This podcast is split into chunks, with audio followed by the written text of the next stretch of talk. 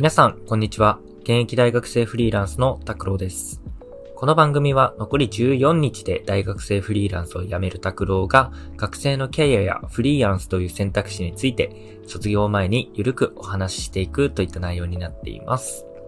はい。ということで今回はですね、えー就活で次にやるべきことっていうところをお話していきたいと思います。はい。まあ、これは前回の放送の続きになりますね。就活で最初にやるべきことっていうのが、まあ、自分の経験を言語化して共通する根っこを見つける。まあ、自分の人生において大切にしたい価値観を見つけること。そこからまずは就活を始めるのがいいんじゃないかなっていうふうにお話したと思うんですけれども、それが見つかったその次にやるべきことっていうところをちょっと今日はお話したいなというふうに思います。でですね、まあ前回もちょっと触れたかなというふうには思うんですけど、まあ一番最初共通する根っこ、人生において大切にしたい価値観ってところが見つかったのであれば、そこをベースに何を調べていくかっていうところの優先順位が変わってくるんじゃないかなっていうふうに思います。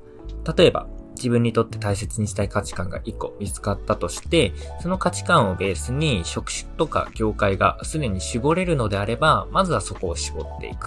で、絞った業界、職種とかで、えー会社を一つずつ見ていって、自分が受けたいと思う会社を探していく。っていうような形で絞っていくのがいいんじゃないかなっていうふうに思います。でですね、僕は実際にやってたのが、自分にとって大切にしたい価値観っていうところを叶える上で重要視したいポイントっていうのを、えっ、と、優先順位をつけて考えました。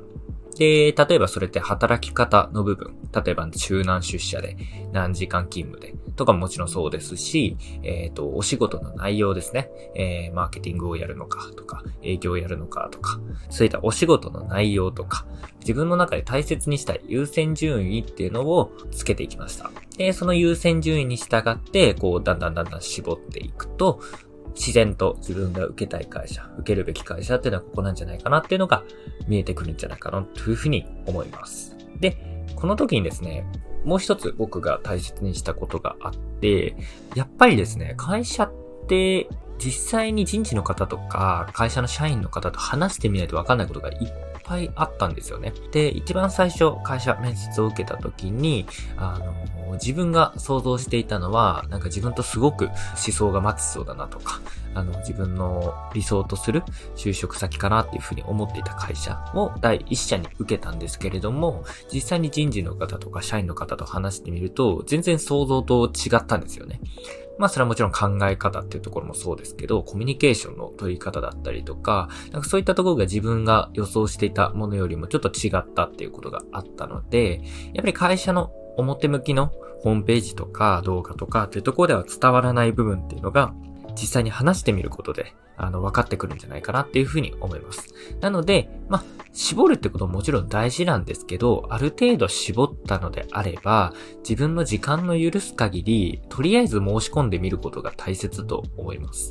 で、実際に申し込んでみて、面接をするでももちろん OK なんですけど、基本的に会社って会社説明会っていうのを面接の前に実施している会社がほとんどになります。で、その会社説明会とかに出席してみて、実際にどういった話をしているのかっていうのを覗くっていうのも大切ですし、ぶっちゃけ会社説明会だとやっぱりまだ表向きの部分しか見せないっていうところ、まあやっぱり人事の方とかが主催してるイベントなので、ちょっといいように見える可能性も大いにあると思いますので、